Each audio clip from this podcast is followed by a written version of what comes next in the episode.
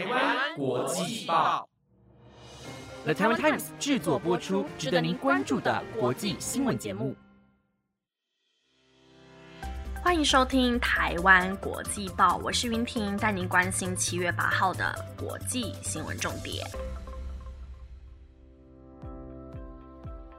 各位听众朋友们，晚安。虽然今天呢，卫福部宣布三级警戒呢要延长至七月二十六号嘛，但是经过全民将近两个月的努力呢，从十二号开始也有一些制度要松绑喽。我觉得不仅要感谢所有台湾人民的努力，更是要谢谢所有的医护人员、警消同仁等所有站在第一线的人，一起为了台湾的健康安全而努力。但我们也不可以因此就放松了警戒哦，大家还是要尽量避免出入人多的场。场所，勤洗手、戴口罩，配合国家的防疫政策。我相信，当全民一起来努力，台湾就离恢复二级不远了。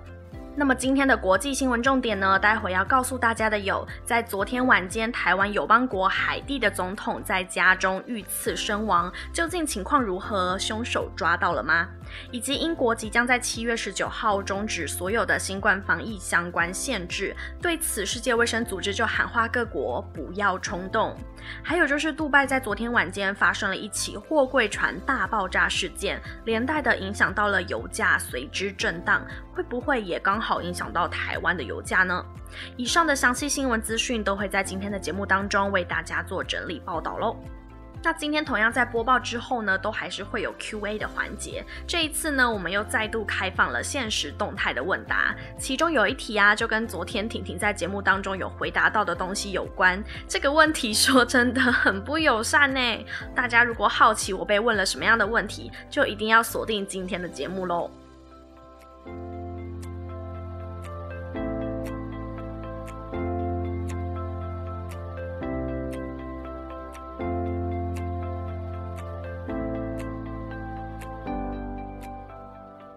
今天的头条消息要带大家关注到的是昨天晚间的新闻：台湾友邦国海地的总统摩伊士遇刺身亡的消息。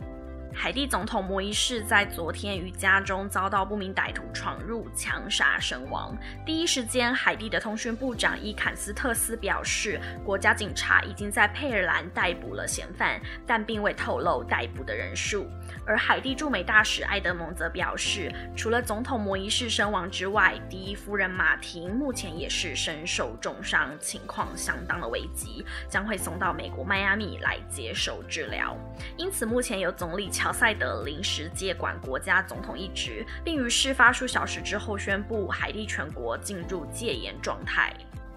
根据英国《卫报》的报道，海地警察总长查尔斯在当地时间七号晚间对外发表声明时表示，该国安全部队稍早已经击毙了涉嫌行刺总统的四名雇佣军成员，另外有两名的嫌犯被捕。而在此之前遭到嫌犯扣押为人质的三名警察，也在同日稍晚获得了释放。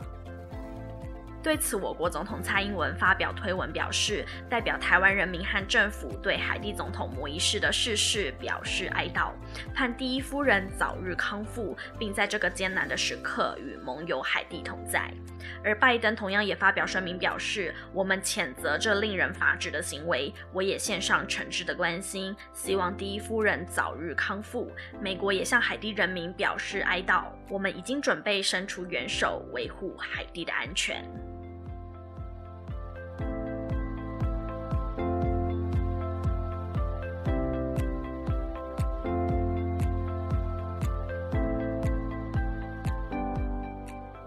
接下来带听众朋友们持续关心到疫情的相关新闻。目前全球的新冠疫情仍旧非常的严峻，因此各国也积极的在开发疫苗，或是努力的抢购疫苗。而今天就有外媒消息指出，印尼负责中国科兴疫苗临床试验的首席科学家巴奇蒂亚疑似染疫身亡。近期印尼的疫情情况同样严峻，在昨天就通报新增了三万四千三百七十九例确诊个案，并且有一千零四十人死亡，创下了单日的新高纪录。虽然印尼政府认为主要的原因是因为 Delta 变种病毒株肆虐的关系，但印尼的医疗人员也对于中国科兴疫苗的效力提出了质疑，认为现在国内有九十五 percent 的医疗人员已经完整的接种了中国科兴疫苗。但自六月以来，已经有一百三十一名医疗人员因为染疫而死亡，其中有五十人都是在本月染疫的，因此也让外界对科兴疫苗的有效性打上了更多的问号。而在疫情严峻的同时，印尼负责中国科兴疫苗临床试验的首席科学家巴奇蒂亚也传出了疑似染疫身亡的消息。根据路透社以及印尼当地媒体 Kuparan News 接报道指出，巴奇蒂亚是因为感染了 COVID-19 而死亡。而另外一家印尼媒体 Sindu News 则引述了国有疫苗公司的消息称，巴奇蒂亚的下葬过程是依据新冠肺炎死者的规定来进行下葬的。对此，官方并未证实巴奇蒂亚是否死于新冠疫情。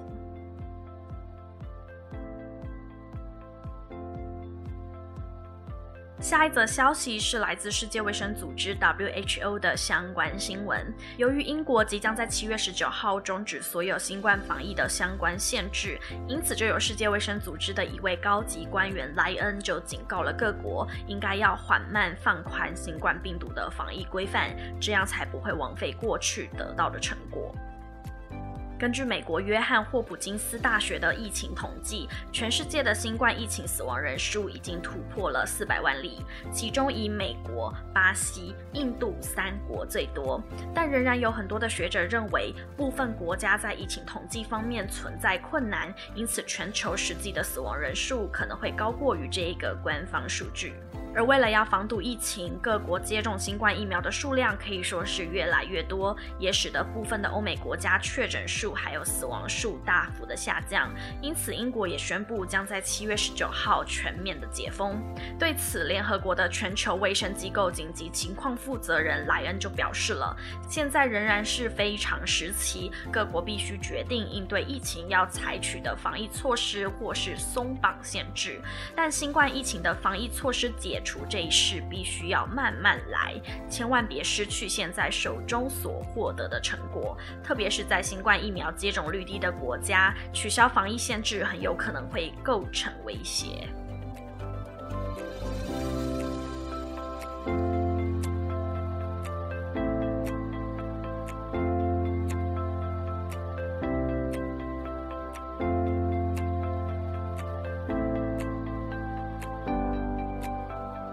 接着带大家看到国际财经的消息，在阿拉伯时间七号的晚间十一点左右，杜拜的最大港口发生了一起货柜船大爆炸事件，导致油价也随之震荡。根据美联社还有路透社的报道，这一艘装有易燃物的货柜船在杜拜时间七号的晚间十一点左右，在杜拜的深水港口杰贝阿里港爆炸起火，撼动了方圆二十五公里内的所有建筑物。所幸目前并未传出任何的伤亡。杜拜新闻局局长表示，目前正在调查货柜轮爆炸的原因，而杜拜警方则说，这一场大火很有可能是因为摩擦或是高温所引起的，显然是从放有易燃物质的货柜当中起火。而船上并没有查出有放射性物质。对此，杜拜当局并未公布这一艘发生火灾的轮船名称，仅表示是一艘运能为一百三十个货柜的小型货轮。至于港口和附近船只造成损害的程度，目前也尚未厘清。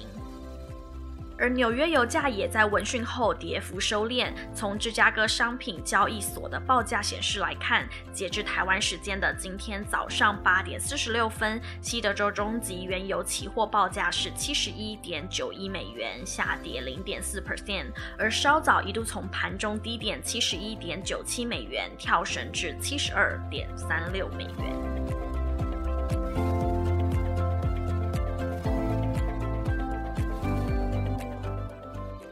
今天的最后一则新闻，带听众朋友们关心到运动赛事的部分。欧洲国家杯四强在台湾时间的今天凌晨已经举行了第二场的比赛，由英格兰对上丹麦。双方在九十分钟的正规赛中以一比一打成平手，因此举行了延长赛。而英格兰在延长赛当中把握住了十二码发球的机会来进攻，中场以二比一获胜，闯进了最终决赛。而这一场欧洲国家杯四强赛在伦敦的温布利球场举行，估计有六万人次进场观赛。在上半场，双方可以说是势均力敌，两队在九十分钟的正规赛当中是平分秋色，以一比一打成平手，因此进入了三十分钟的延长赛，最后由英格兰以二比一胜出，挺进了决赛。而这也是英格兰队首次进入欧洲国家杯冠军赛。接下来，英格兰将会在台湾时间的十二号凌晨三点和意大利争夺本届的欧洲国家杯冠军。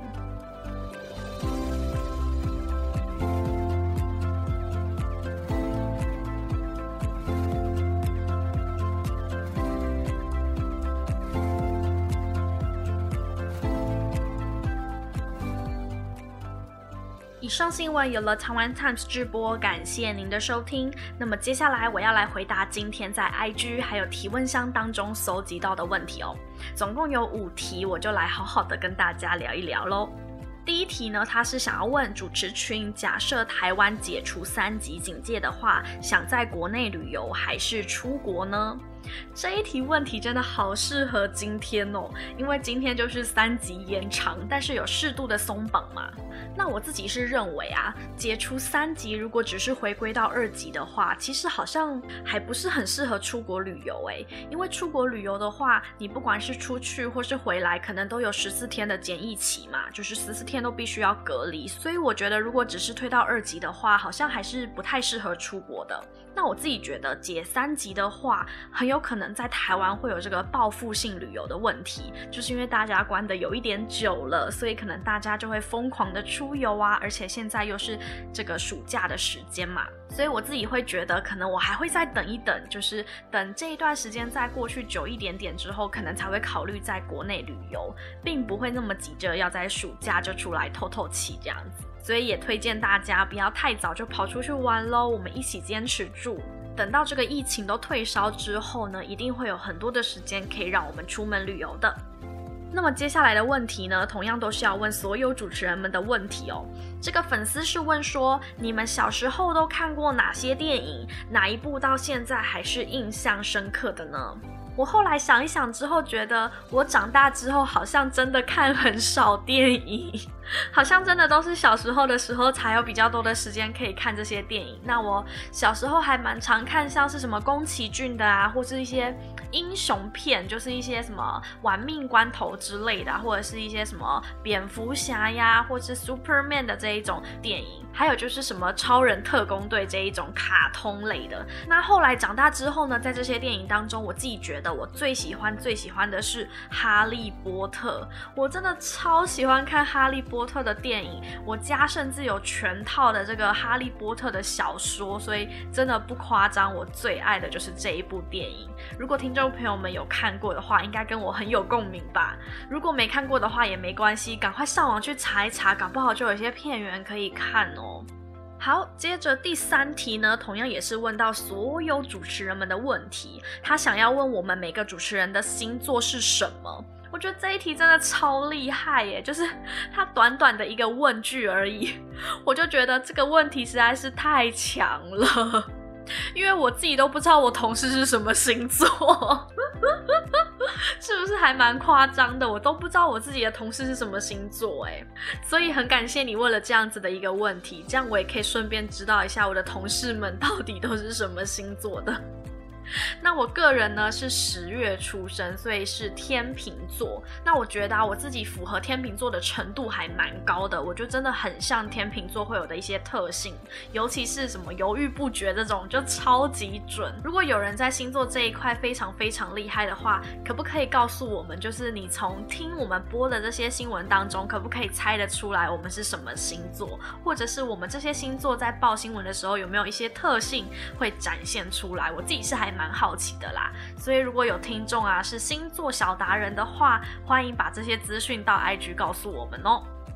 那接下来有两题呢，都是跟我个人比较相关的哦。第一题呢是问说云婷最喜欢什么样的发型？老实说，我自己好像没有特别偏爱长发还是短发，可是我有一个很奇妙的习惯，就是当我短发留一留之后，我就会想要留长发，然后长发留一留之后，就会想要剪短发，我就完全没有人家说什么哦，剪短之后就回不去的问题。我就是一年四季，大概就是夏天这个区段啊，就会剪短，然后剪短之后就留长、留长、留长、留长到冬天嘛。然后冬天留长完之后，哦，好热的时候再把它剪短。我大概一年就是这样子的循环，就是会有两种造型的长发跟短发这样子。虽然我没有特别要长发或是短发，但我有一个习惯是一定要有刘海。我对刘海这件事情还蛮坚持的，因为我自己觉得我长得，嗯。有一点成熟，就是想要年轻一点啦，所以都会希望有刘海的存在。所以我不管是长发还是短发，为了让我看起来更年轻，我都一定会有刘海。这是我一个剪发的小重点，这样子。那再来最后一题喽，今天的最后一题，他问说，昨天婷婷回答说最讨厌的主持人是你，你怎么看？哇，我就说这个问题真的很刁钻吧。但昨天那一集他的说法是说，因为我是他的主管嘛，所以他可能会比较讨厌我一点点。那我自己也认为这无可厚非啦。我觉得员工应该很少可以全面的喜欢老板吧，所以我觉得我被讨厌好像还情有可原的，因为我也不是那么喜欢所有的属下。我这样讲是不是太呛了？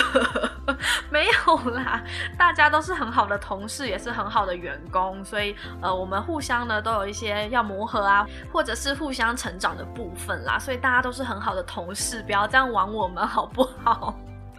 好啦，以上的五题问题我都回答完了。玩了这么多集的 Q&A 问答，大家有没有更了解我们了呢？如果你还有什么想要问答，又很不好意思让我知道你是谁的话，欢迎到 IG 主页点选 Link Tree 的连接，找到国际报主持群你问我答的项目，点进去就可以直接匿名提问喽。那大家有更多的问题想要问明天的晚云的话，等等在 IG 的现实动态里面就可以直接提问喽。我是云婷，那我们就明天见喽，拜拜。